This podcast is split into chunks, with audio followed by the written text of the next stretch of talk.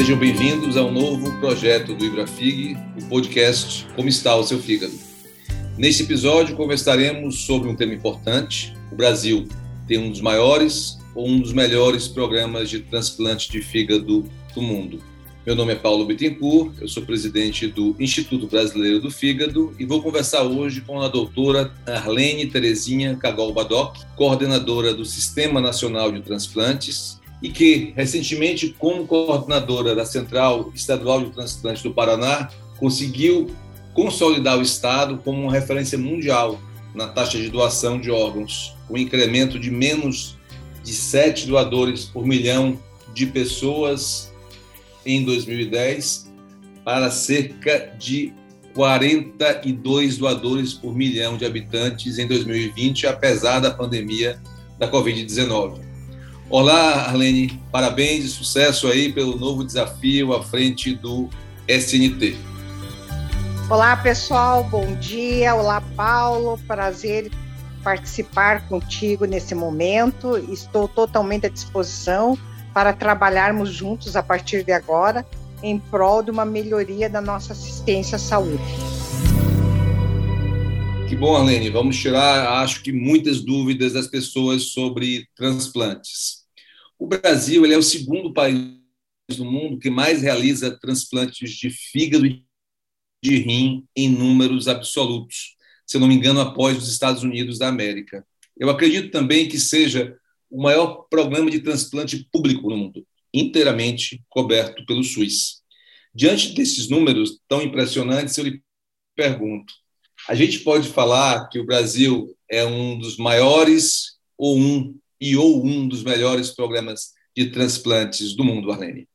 Bom, primeiramente, o SUS é uma maravilha, né? Porque o Brasil é hoje o maior transplantador público do mundo.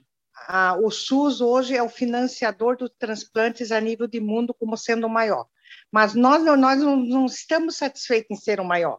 Nós queremos ser o maior e o melhor transplantes do mundo.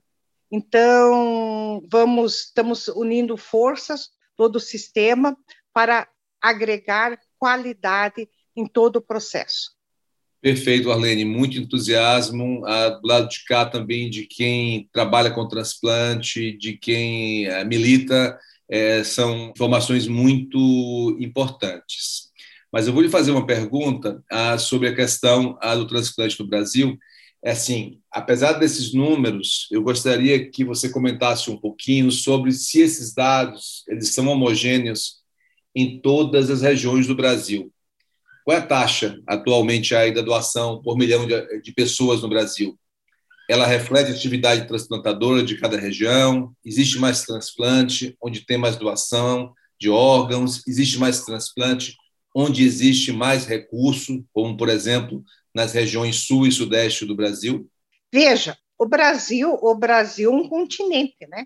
Então a gente nunca vai poder analisar o Brasil como um todo, que isso está, é, vai prejudicar essa análise. Nós temos que analisar o país, o país no máximo por regiões, por regiões. O ideal é analisarmos por estado. Cada estado nosso é um país da Europa, né?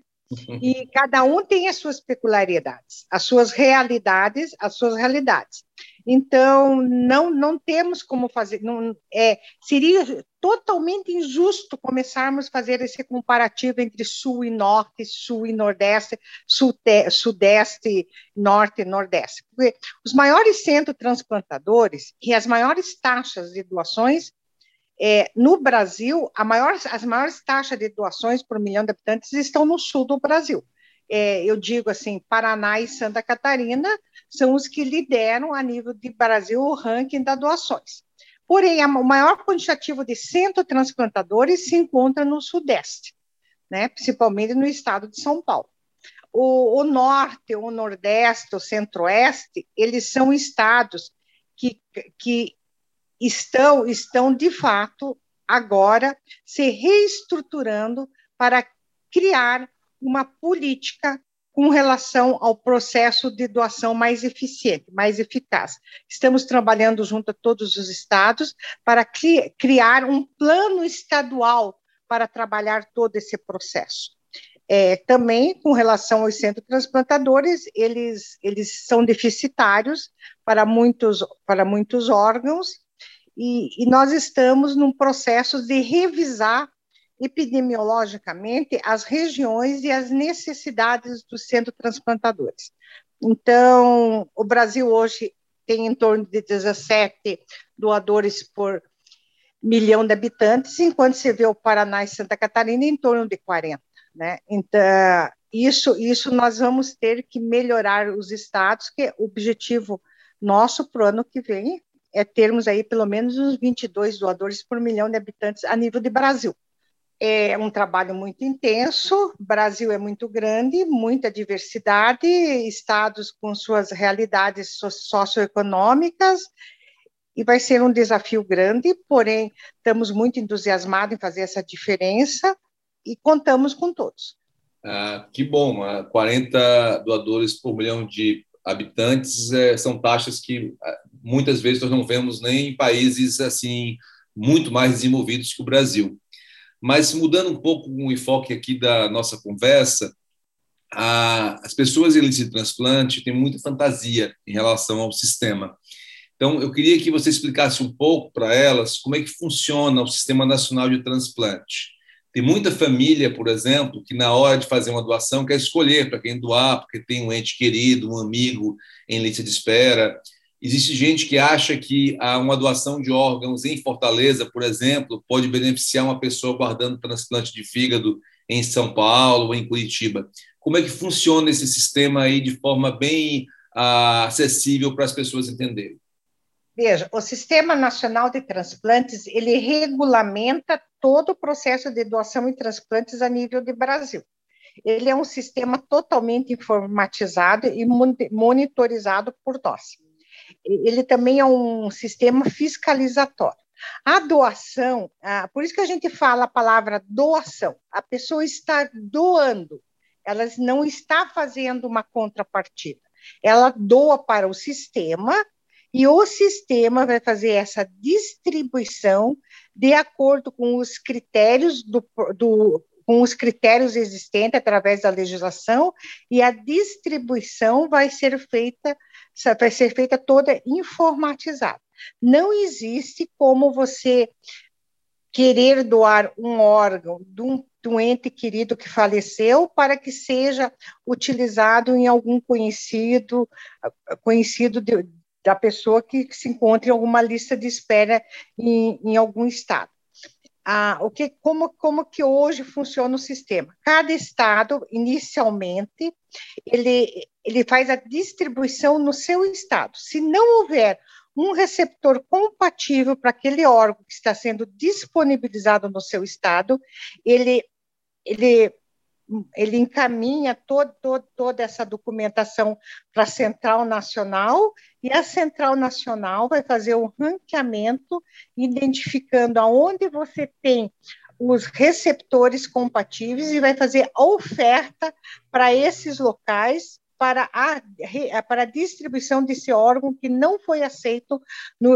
que não foi aceito, não teve receptor no estado de origem. O sistema é extremamente democrático, o sistema, eu diria assim que o sistema é muito fantástico. Eu sou uma apaixonada pelo sistema, que ele é muito transparente, ele, ele dá total, total credibilidade ao processo, as pessoas que doam podem ficar totalmente tranquilas, que o seu o órgão do seu ente querido, ele vai para a pessoa que tiver mais necessidade naquele momento do uso deste órgão de acordo com os critérios previstos em legislação. Ótimo, não poderia ser mais esclarecedor aí a sua explicação, Arlene. E aí também a, a gente vive, não é, Arlene, num país com tantos problemas éticos, tem muita gente em fila de espera que acha que pode ocorrer um fura-fila, né, como ocorreu até agora com em alguns locais, graças a Deus, assim, exemplos raros com a vacina da Covid-19. Explica para as pessoas por que, que no transplante de órgãos não existe fura-fila. Não existe porque o nosso sistema é todo informatizado, não é, é digitalizado todos os dados do doador, e ele é ranqueado de acordo com os critérios previstos para os receptores. Não existe como você é, manusear esse sistema. É, esse sistema independe da vontade do ser humano, ele é todo automatizado. Então, então, e cada órgão tem os seus critérios de desse, para ser elegíveis, para ser elegíveis previsto na portaria. Então, eu diria para você, eu digo para, a população que fique totalmente, totalmente tranquila, super segura, que não existe como manusear essa lista. E pode ser nenhuma essa lista pode vir a ser manuseada. E o mais importante é a transparência. As pessoas podem entrar ah, no sistema e olhar a sua posição e ver o que está ocorrendo. Então, nada como a transparência para tudo isso ficar muito claro. Então, é, eu também sou um entusiasta aí do sistema, no sentido de ser um sistema democrático, de ser um sistema eficaz e justo. Mas vamos lá aqui voltar para a nossa conversa, e aí eu volto para o Paraná. É, você tem uma experiência que foi fantástica, né? na Central Estadual de Transplante do Paraná, aumentando em mais de cinco vezes o número de doações. E aí eu lhe pergunto, baseado na sua experiência no Paraná, o que, que a gente pode fazer para melhorar as taxas de doação de órgãos no Brasil? São, são dois pilares importantes que nós temos que trabalhar separado que converge para o mesmo objetivo, que é os pilares da doação e os pilares do transplante. Pilares da doação. Primeiramente, nós temos que identificar todo paciente em morte cefálica no Brasil, porque é, é a base da doação, é, o, é, é, é, localizarmos os pacientes em morte encefálica. Desses pacientes em morte encefálica no Brasil, nem todos vão ser elegíveis para doação. Mas dos que vão ser elegíveis, nós temos que trabalhar precocemente a manutenção, porque existem muitos casos em que o paciente os profissionais que trabalham na área de crítico não elegem eles como prioridades para, esse, para essa manutenção. E é importante que seja visto pelos profissionais da área de crítico uma visão diferenciada que, infelizmente, esse paciente em morte encefálica, ele pode vir ajudar muitas pessoas. Então, a importância da manutenção precoce. E, segundo lugar, que os pacientes, que as famílias que forem doadoras, que que, os, que sejam muito bem acolhidos. Todo, todo mundo no hospital tem que ser muito bem acolhido, né? Os hospitais têm que trabalhar com a humanização. É a base de todo o processo. Então, as famílias têm que ser muito, muito bem acolhidas, muito bem orientadas, muito bem informadas, muito bem esclarecidas.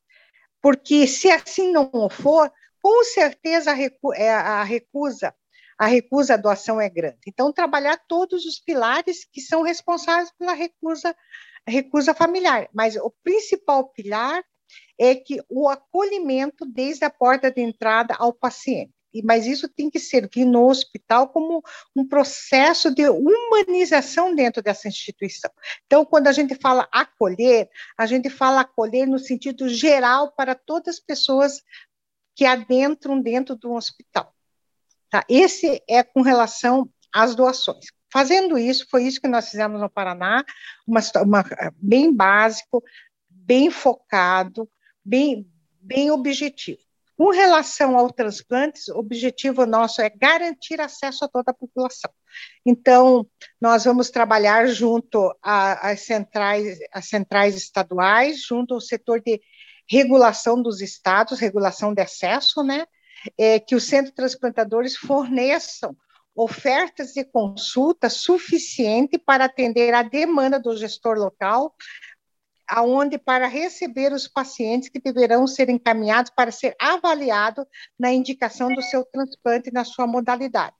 E segundo lugar, também um projeto de qualidade do paciente seguro junto com a Anvisa. Perfeito, Arlene. Então, a gente vê bem que não é só a questão da informação, da capacitação, mas o acolhimento é muito importante para as famílias num momento tão difícil, né? E num momento assim tão crucial a, em relação à questão de a, doação de órgãos, né? Uma questão que a solidariedade, na verdade, ela prescinde de, é, um pouco de carinho, um pouco de conforto, acolhimento, como você comentou. Então, para terminar, Arlene, ah, foi muito bom o nosso podcast.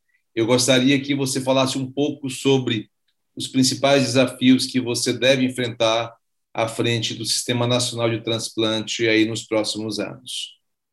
Bom, são inúmeros desafios. A base é isso que eu te falei, trabalhando esses pilares da doação e do transplante, trabalhar intensamente com a, com a base que faz todo esse processo, que, que é, são as centrais estaduais, são as OPOS e são principalmente a, as CIDOT, as comissões intra-hospitalares, que são profissionais extremamente competentes, comprometidos e poucos reconhecidos durante o processo, né?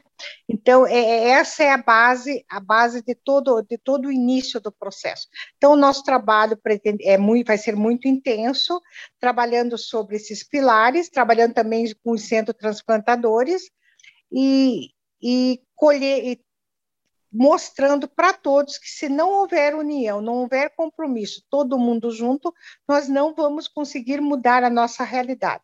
Nós temos hoje um grande financiamento, nós gastamos por ano mais de 1 bilhão e 500 milhões, envolvendo todo o processo de transplantes, ambulatório, transplantes e imunossupressores. Olha, é um investimento grande do Ministério da Saúde, é, e nós teremos que ter esse retorno com qualidade. Ah, muito obrigado, Arlene, aqui pela sua participação. Eu acho que o nosso público já sabe que o Brasil tem um dos melhores e um dos maiores programas de transplante de órgãos do mundo. Ah, você acabou de ouvir ah, mais um episódio do Como Está Seu Fígado, podcast do Ibrafig. Todas as edições são disponíveis no site www.ibrafig.org.br e também nas principais plataformas de streaming. Estamos no Setembro Verde, mês de conscientização sobre doação e transplante de órgãos, com muita informação nas nossas mídias sociais do Tudo sobre Fígado.